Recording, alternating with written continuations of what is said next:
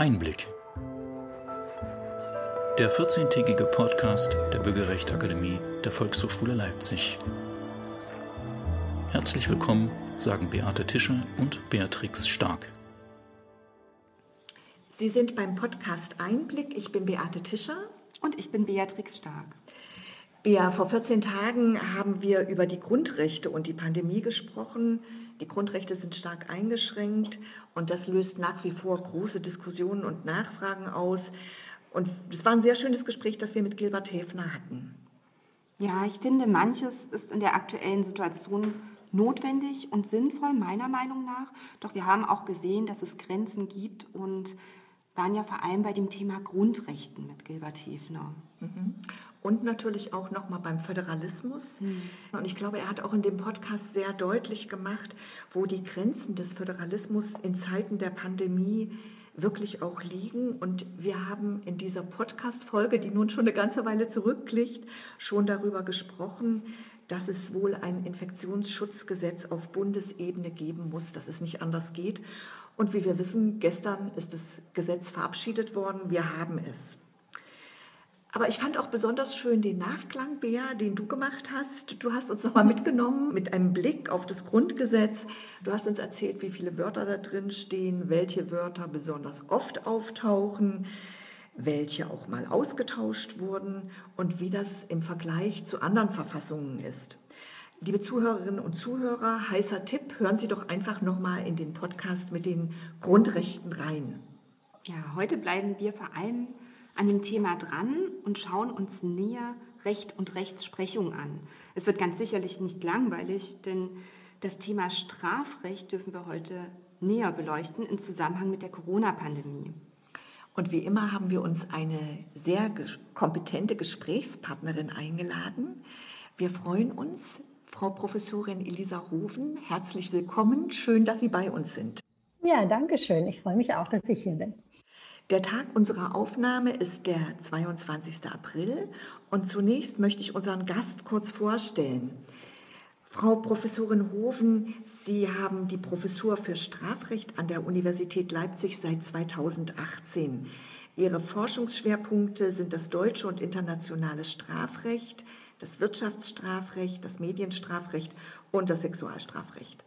Und seit 2020 sind Sie zudem Richterin am Sächsischen Verfassungsgericht. Sie wurden 1982 in Berlin geboren. Das heißt, Sie sind nicht unbedingt ein typischer Jahrgang für eine Professorin. Und wenn man auf Ihre Vita schaut, dann denkt man nur, wow, das ist wirklich, wirklich, wirklich toll. Ich kann Ihre Vita nur in kurzen Stationen jetzt mal aufzählen, aber ich kann noch mal darauf hinweisen, auf unserer Webseite haben wir den kompletten Lebenslauf.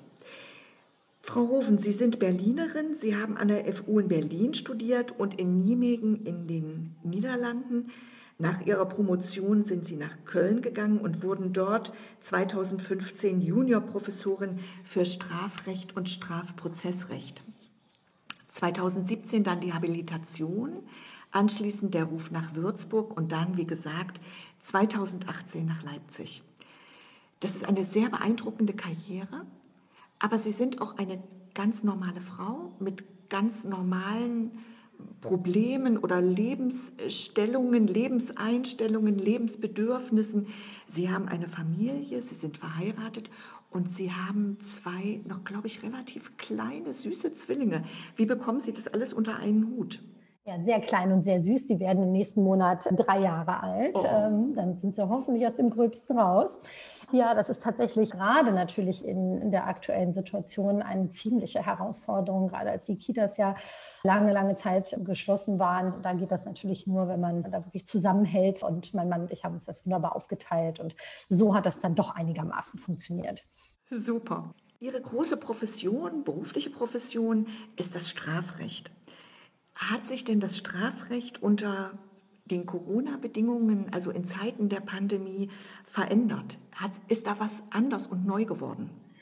Ja, also zum einen hat sich natürlich die Kriminalität in ihren Erscheinungsformen doch ein Stück weit äh, geändert. Ist ja auch kein Wunder, die Leute gehen weniger raus, sind mehr zu Hause. Was zum Beispiel ganz stark zurückgegangen ist, das sind Wohnungseinbruchsdiebstähle. Ja, die Leute waren zu Hause, es ist zu gefährlich, dort einzubrechen. Aber auch weniger Diebstähle in Läden. Dafür haben wir mehr Online-Betrug, ja, also Betrug Online-Handel. Man sieht also, die Kriminalität passt sich dann doch immer den gegebenen den Gegebenheiten an. Wir haben ein großes Problem gehabt mit Betrug rund um Corona-Soforthilfen zum Beispiel. Also das sind vor allem die Sachen, die sich so im Tatsächlichen gewandelt haben. Aber natürlich stellen sich mit so einer Pandemie auch neue Fragen für uns in der Strafrechtswissenschaft. Ein Aspekt, der ja, bei uns ganz, ganz kontrovers diskutiert wurde, ist der Umgang mit der sogenannten Triage. Also wie muss ein Arzt oder eine Ärztin entscheiden, wenn nur noch ein Behandlungsplatz zur Verfügung steht, aber zwei Patienten benötigen würden. Auch das ist eine strafrechtlich relevante Frage, denn möglicherweise kann sich hier der Arzt oder die Ärztin strafbar machen wegen eines Totschlags durch Unterlassen, wenn er oder sie einen Patienten nicht behandelt. Ja, und, und viele solche Fragen, die sich jetzt im Kontext der Pandemie neu gestellt haben, die bisher oft Lehrbuchkriminalität waren und die auf einmal leider in den Fokus auch der aktuellen Betrachtung gerückt sind. Hm, ich möchte gerne noch mal zu dem Thema Triage zurückkommen.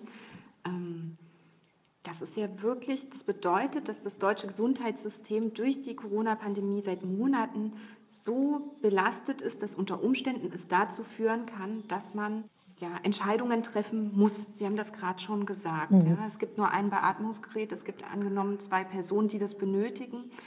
Kann man das überhaupt einer Person zumuten, diese Entscheidung zu treffen und diese Last auf sich zu nehmen? Im Zweifel muss es ja jemand entscheiden. Ich stelle mir das total schwer vor. Ähm, und gab es solche Situationen, also wie weit sind wir vielleicht von der Situation auch noch entfernt oder wie nah sind wir an ihr dran?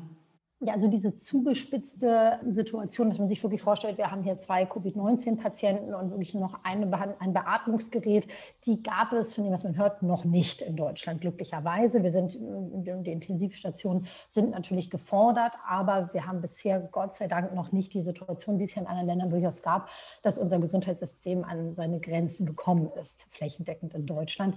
Das heißt, eine solche zugespitzte Triage-Situation hatten wir glücklicherweise noch nicht. Ja, aber was natürlich in Kleinen auch Triage-Konstellationen sind und die werden bislang, finde ich, auch nicht hinreichend erörtert. Ja, das sind Fragen, darf ich eine Operation verschieben, um Betten frei zu halten für mögliche Patienten, die mit äh, äh schweren Covid-19-Symptomen kommen. Auch das sind ja im kleinen Triage-Entscheidungen. Mhm. Ich muss entscheiden, dass jemand weil beispielsweise äh, monatelang weiter mit einem künstlichen äh, Darm leben muss, äh, weil ich da gedacht, die Operation ist vielleicht jetzt nicht lebensnotwendig, aber natürlich führt sie zu erheblichen körperlichen Beeinträchtigungen, dass sie nicht durchgeführt wird. Ist das richtig? Ja, also das sind ganz, ganz schwierige ethische Fragen, die dann auch in das Strafrecht ähm, reinspielen. Und ja, ich meine auch, dass wir Ärztinnen und Ärzte da ein Stück weit allein lassen. Ähm, es gibt natürlich Richtlinien dann von den Ärztekammern, die sich ähm, dem Thema annehmen. Aber ich meine, dass gerade diese Triageentscheidungen doch etwas sind, die wir eigentlich als Gesellschaft beantworten müssen. Es gab ja auch ähm, durch die Stellungnahme des Deutschen Ethikrates zum Beispiel öffentliche Diskussionen, aber letztendlich scheut sich der Gesetzgeber davor, äh, wirklich Regelungen zu treffen. Es ist natürlich auch schwierig, es ist unheimlich heikel, denn wie will ich zwischen zwei Menschen entscheiden, zwischen zwei Leben im Zweifel abwägen? Nur meine ich, Sie haben es ja angesprochen, dass der falsche Weg ist, dem Arzt diese Entscheidung aufzubürden ähm, und ihn damit allein zu lassen. Eine Pandemie bringt ja die besten und die schlechtesten Charaktereigenschaften von Menschen ans Licht. Also wir haben erlebt unglaublich viel Solidarität, aber in den letzten Wochen ähm, haben wir gestaunt, wie viele Bundestagsabgeordnete, ich glaube, die waren alle von der CDU, beim sogenannten Maskengeschäft mit dabei waren. Sie haben da vermittelt, sie haben da ein bisschen was lanciert. Also, aber auf jeden Fall haben sie viel Geld sehr, sehr viel Geld dafür bekommen. Die Empörung der Bevölkerung ist groß. Also ich nehme mich da auch gar nicht raus. Ich fand das unglaublich, was da passiert ist. Aber die Frage ist natürlich, ähm, ist das eigentlich strafrechtlich relevant oder ist das einfach nur moralisch verwerflich? Was sagt da das Strafrecht dazu? Also zunächst einmal, ich finde diese Empörung nicht nur gerechtfertigt, ich finde, sie war sogar eigentlich noch zu gering und zu leise. Denn sich an einer solchen Pandemie zu bereichern, eine Situation, wo so viele Menschen tatsächlich um ihre wirtschaftliche Existenz auch fürchten müssen aufgrund der Maßnahmen, dann zu sagen, ich nutze meine Machtposition, meine Vorteile, die ich habe aufgrund meines Amtes, meines Mandates in dieser Weise aus, das ist hohem Maße verwerflich und natürlich auch ganz, ganz stark dazu geeignet, das Vertrauen der Menschen in die Politik ähm, ja, zu beeinträchtigen. Und was wir derzeit brauchen, ist natürlich ganz massiv Vertrauen. Die Grundrechte werden gerade erheblich eingeschränkt. So eine Situation hatten wir ja in Deutschland unter unserem geltenden Grundgesetz noch nie.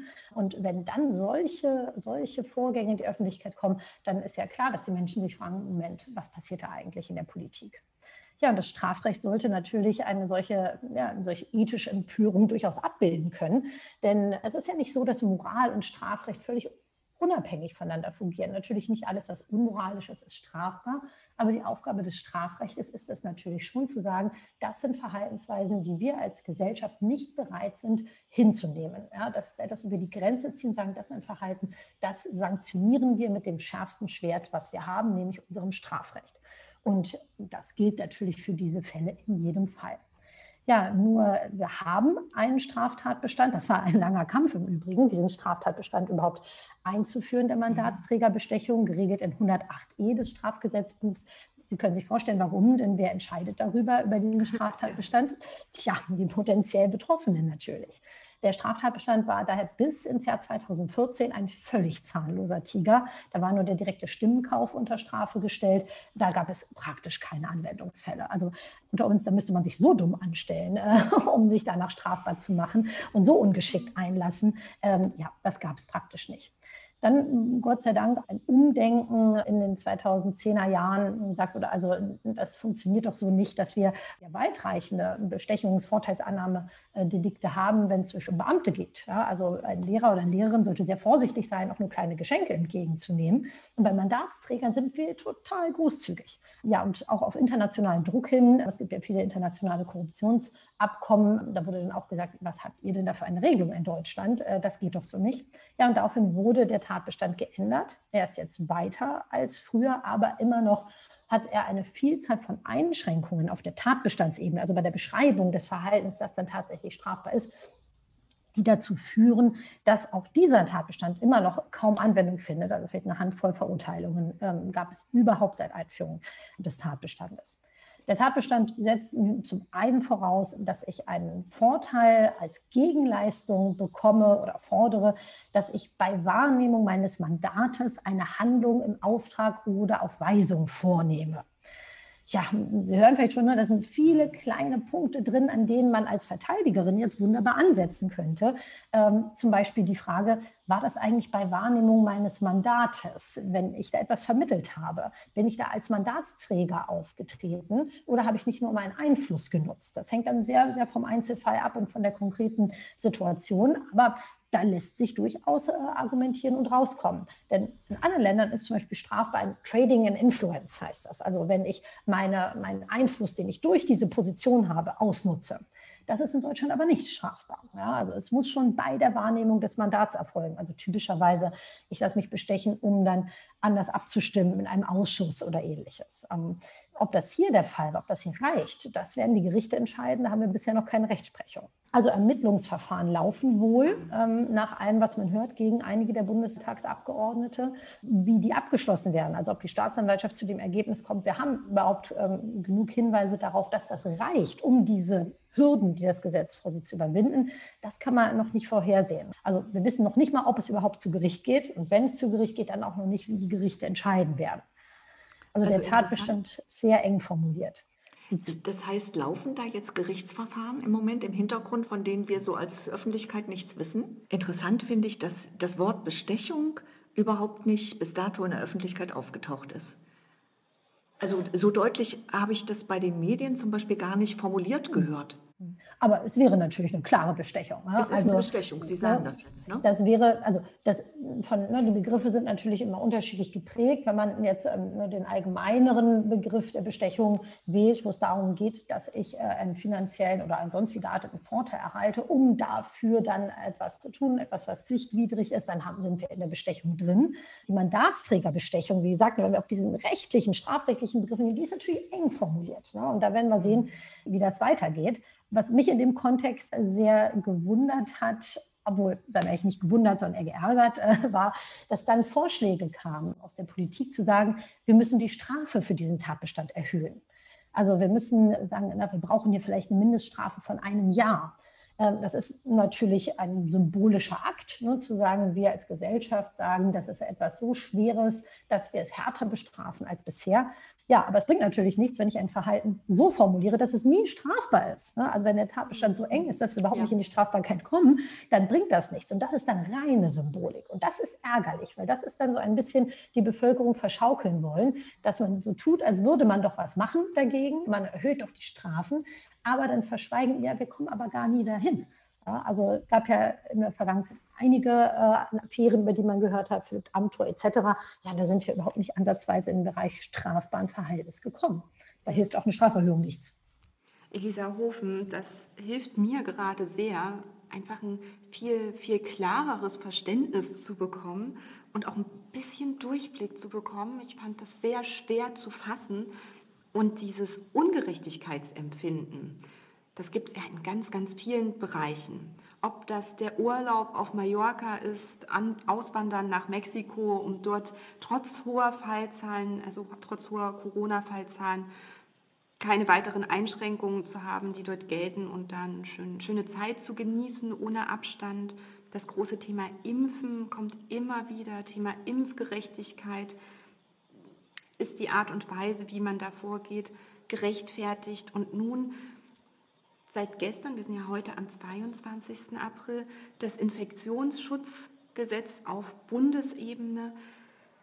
Was glauben Sie, wie wird die Bevölkerung da reagieren? Was sind da ganz, ganz wichtige Punkte?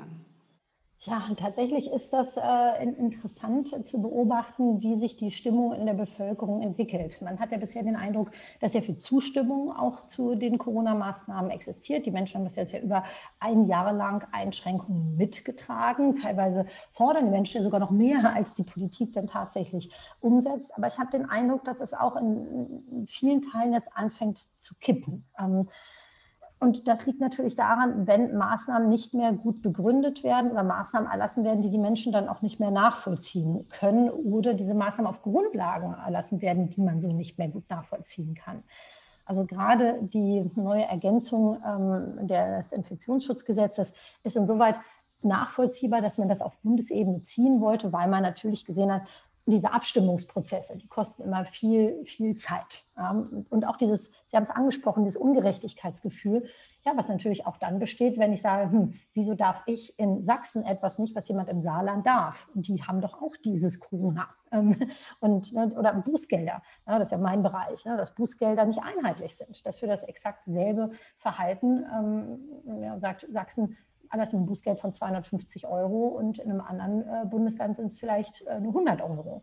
Also, dass man natürlich durch diese Vereinheitlichung und äh, die Idee, dass man jetzt viel mehr auf Bundesebene an Kompetenzen dann auch hat, ähm, dass man damit auch so ein, ein, ja, ein, ein Gesamtbild und so ein Gerechtigkeitsempfinden noch, noch, noch deutlicher machen möchte, das ist nachvollziehbar, aber es birgt auch erhebliche Probleme. Dieses neue Gesetz sehe ich an, insbesondere an zwei Punkten sehr kritisch. Ähm, zum einen, was ja gemacht wird, ist, wir stellen jetzt automatisch auf das Überschreiten bestimmter Inzidenzwerte ab.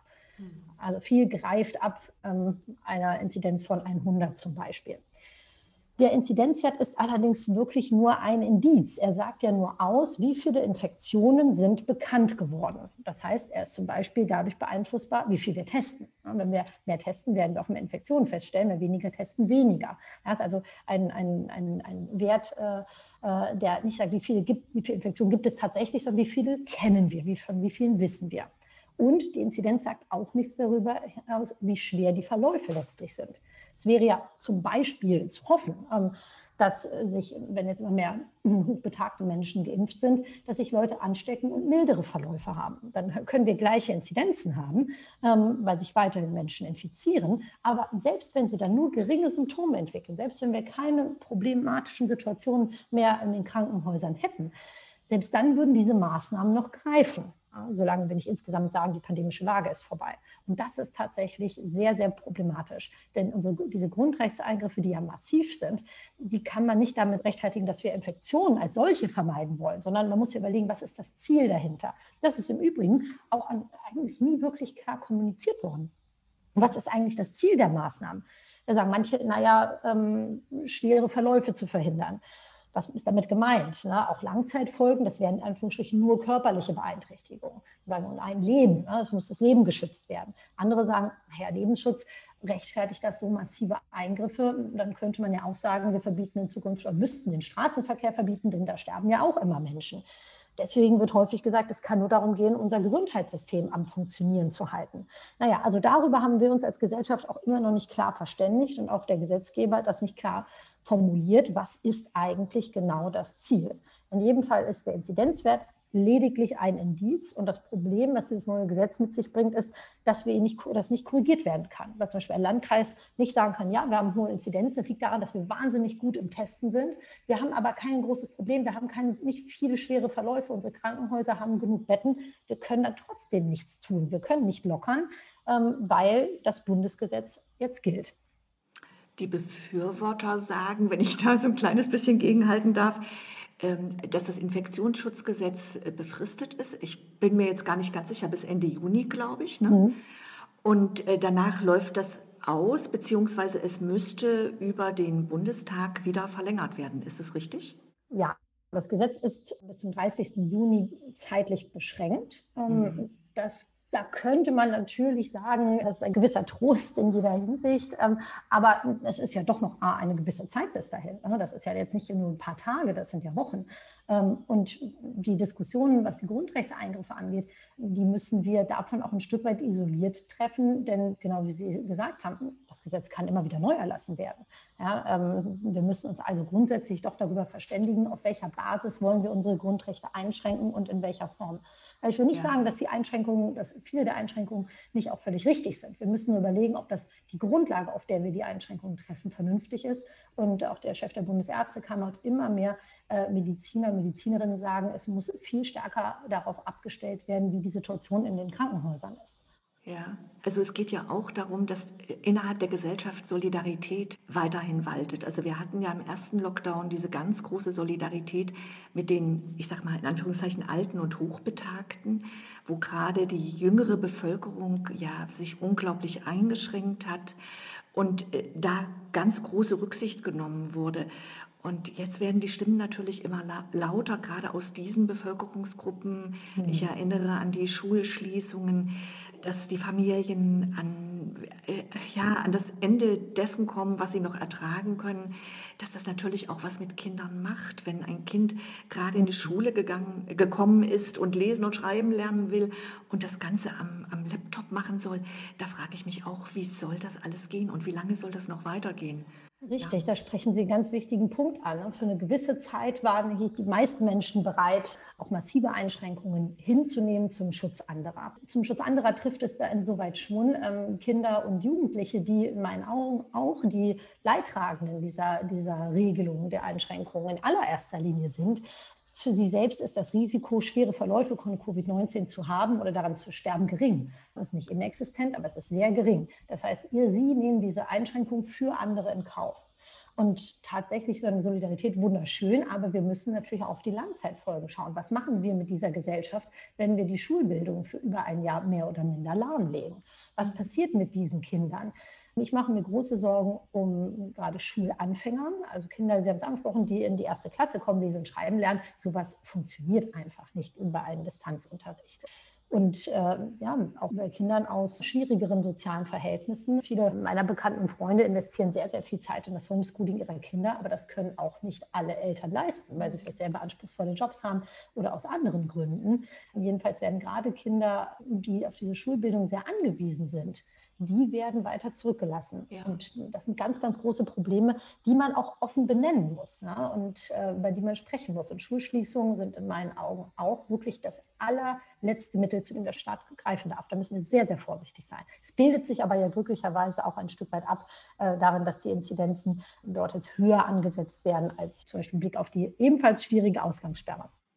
Hm, ich möchte gerne noch das Thema noch ein bisschen verschärfen. Als Psychologin schaue ich mir ja Langzeitfolgen nochmal sehr auf die, mhm. den Gesundheitsaspekt und psychologischen Aspekt an. Und das heißt Themen wie häuslicher Missbrauch, sexualisierte Gewalt, das betrifft ja vor allem auch Kinder und Frauen. Mhm. Und das sind Sachen, wo gerade ganz viel nicht gesehen wird, gesehen werden kann, was ja die Schulen dann teilweise auch abfedern können bei den Kindern. Es ist schwer, dort in Kontakt zu kommen. Zum Thema Sexualstrafrecht, was ist da vielleicht künftig zu erwarten? Kann, können Sie da eine Prognose machen? Also Sie sprechen da auch einen ganz wichtigen Punkt an. Wir haben leider wenig Zahlen, also wenig aussagekräftige Zahlen über die Entwicklung häuslicher Gewalt gegenüber Kindern Frauen vor allem natürlich, weil, Sie haben es angesprochen, wenig gemeldet wird. Ne? Man muss eigentlich davon ausgehen, viele Expertinnen tun das, dass das massiv zunimmt. Aber gleichzeitig ist die Entdeckung geringer. Ne? Die Kinder gehen nicht mehr in die Schule. Es gibt kein großes soziales Umfeld mehr, was vielleicht Verletzungen entdeckt, interveniert etc. Also insoweit ist das ein ganz, ganz großes Problem mit Blick auf den sexuellen Missbrauch von Kindern. Ja, das wird man auch sehen müssen, wie sich entwickelt. Zurzeit gehen insbesondere die, die Nutzung, Verbreitung, Besitz von kinderpornografischem Material massiv hoch. Das ist im letzten Jahr extrem angestiegen. Es ist natürlich schwer zu sagen, ist das jetzt auf, ähm, darauf zurückzuführen, in irgendeiner Weise auf die Pandemie, dass die Menschen Zeit haben und äh, viel Zeit am Rechner verbringen und sich dann so etwas eher anschauen oder nicht.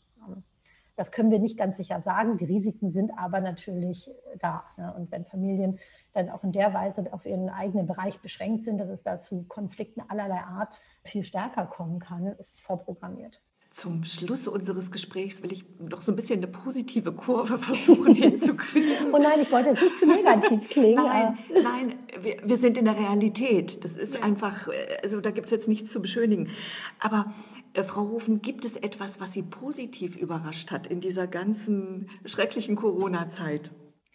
Ja, tatsächlich. Man muss ja, man muss ja auch immer die, die positiven Dinge sehen. Und Sie haben es ja angesprochen, auch die, ähm, die, die Solidarität miteinander, die Bereitschaft, auch gerade zu Beginn der jungen Leute zu sagen, ich schränke mich äh, ein, um auch meine Eltern, Großeltern ähm, zu schützen. Das fand ich sehr schön. Ich meine nur, man darf es dann auch nicht überstrapazieren, deren Bereitschaft. Ähm, ähm was jetzt vielleicht ein weniger ähm, emotionaler Punkt ist aber die, der Fortschritt der Digitalisierung. Ähm, das ist sicher auch etwas, was wir, was wir aus der Pandemie positiv mitnehmen können, dass wir sehen, wir müssen uns da weiterentwickeln, sowohl in der Schulbindung, auch bei uns in der Universität. Also wir haben das erste Mal haben wir digitale Vorlesungen angeboten. Ja. Ähm, mir war das vorher gar nicht bekannt, dass wir irgendwelche Online-Lernplattformen überhaupt haben. Äh, nun habe ich damit täglich zu tun. Ähm, ich denke, dass wir uns da auch einen Schritt halt in, in diesem Bereich weiterentwickelt haben, was, was vielleicht auch schön ist. Ansonsten ist es natürlich schwer, einer Pandemie, in der Menschen sterben und Menschen eingeschränkt werden, jetzt sehr viel Positives abzugewinnen. Aber ja, ja, also unseren Podcast gäbe es ja auch nicht, wenn, wenn nicht die Pandemie. Sehen Sie mal. Auch wir sind ein Kind dieser Zeit. Frau Hofen, vielen herzlichen Dank für dieses äh, sehr tiefe Gespräch, für die Einblicke ins Strafrecht.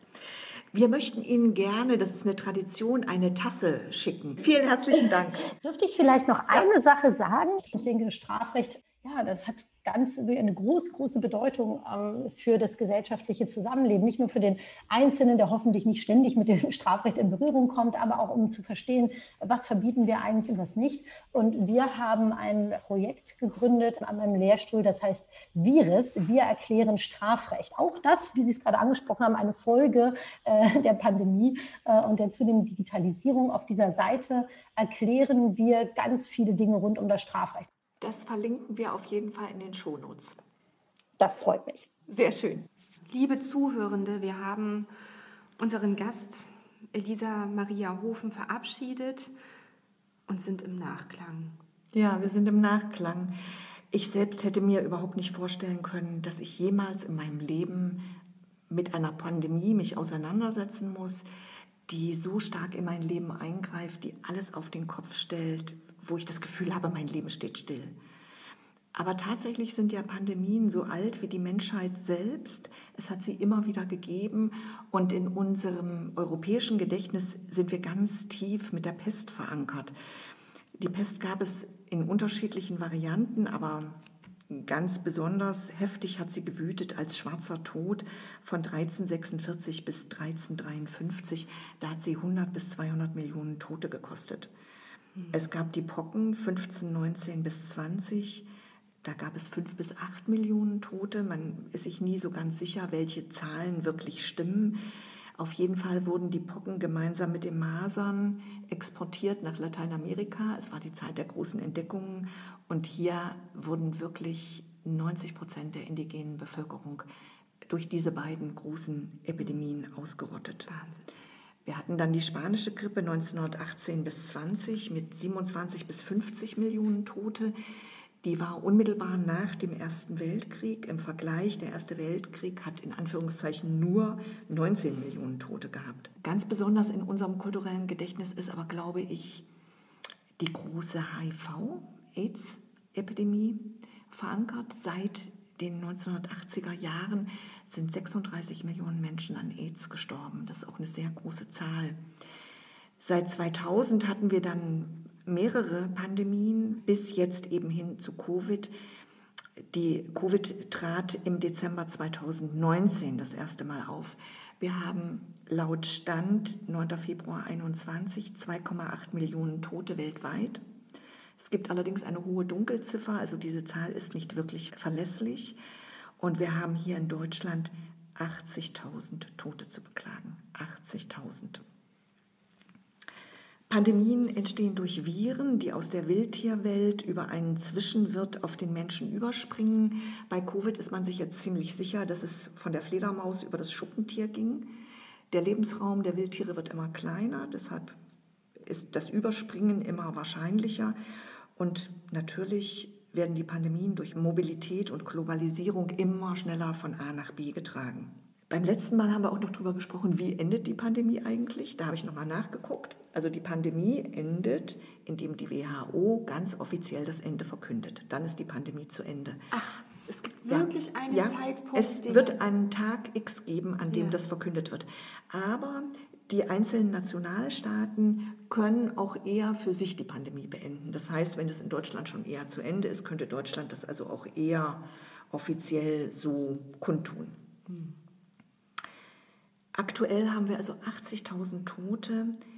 Das heißt, diese Zahl ist wirklich sehr, sehr groß. Ich kann mich erinnern, nach dem ersten Lockdown wurde immer gefragt, kennst du jemanden, der Corona hatte oder der gestorben ist? Und dann sagten immer alle, nö, kenne ich nicht. Das kann man jetzt so nicht mehr sagen. Es gibt sehr, sehr viel Leid in den Familien. Dazu kommen natürlich auch noch die Menschen, die eine Dauerschädigung davon getragen haben, deren Leben stark beeinträchtigt ist. Es gibt die Folgen, die die Menschen, also die wirtschaftlichen Folgen, die die Menschen tragen müssen und auch die leiden ganz stark. Wir haben von Elisa Hofen gehört, wie stark die Kinder und die Jugendlichen betroffen sind. Also man kann es einmal ringsherum drehen. Wir sind alle betroffen, mehr oder weniger stark.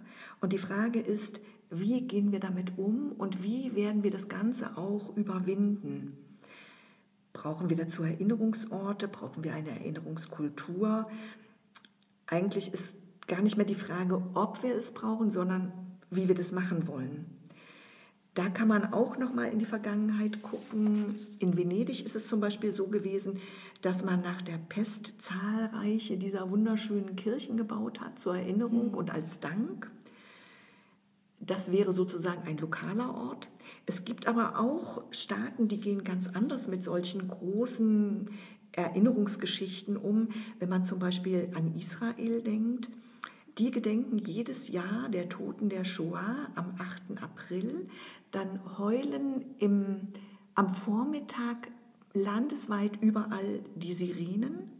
Und das komplette öffentliche Leben steht für zwei Minuten still. Und es ist nicht nur das komplette öffentliche Leben, sondern das gesamte Leben. Mhm. Das heißt, die Autos auf den Autobahnen halten an, die Fahrer steigen aus, die Menschen, die im Gespräch waren, die auf dem Markt waren, die was kaufen wollten, alle halten inne und gehen für zwei Minuten in diesen Gedenkmodus. Wir hatten am vergangenen Sonntag, am 18. April, einen ersten bundesweiten Gedenktag.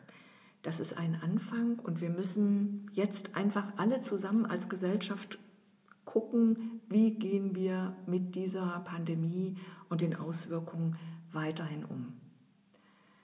Ja, Bea, das war unser, unsere, waren unsere großen beiden Folgen zum Thema Corona. damit machen wir jetzt an dieser Stelle den berühmten Sack zu. Und was gibt es beim nächsten Mal? Ja, Beate, den nächsten Podcast in 14 Tagen, der dreht sich um das Thema Gleichberechtigung mit Silke Satjukow. Und ich bin schon ganz gespannt darauf. Ja, spannendes Thema, immer noch und immer wieder spannend, besonders wo wir jetzt eine Kanzlerkandidatin im Rennen haben, die sich mit den Männern um diesen Posten streiten darf. Das finden ja viele total spannend, ich auch. Das war unser Podcast zum Thema Corona und das Strafrecht mit Lisa Maria Hofen, Professorin für Strafrecht an der Universität Leipzig. Wie immer finden Sie alle Links und Shownotes, also die Begleitinformationen auf unserer Webseite www.bürgerrecht-akademie.de und wir freuen uns auf Ihre Kommentare und Fragen. Fürs Zuhören bedanken sich Beatrix Stark und Beate Tischer. Heute hat uns an der Technik Max Reitmeier unterstützt. Im Hintergrund wirbeln Gesine Oltmanns, Eva Riemer und Nadine Rangosch. Vielen Dank fürs Zuhören. Bleiben Sie uns gewogen und bleiben Sie neugierig.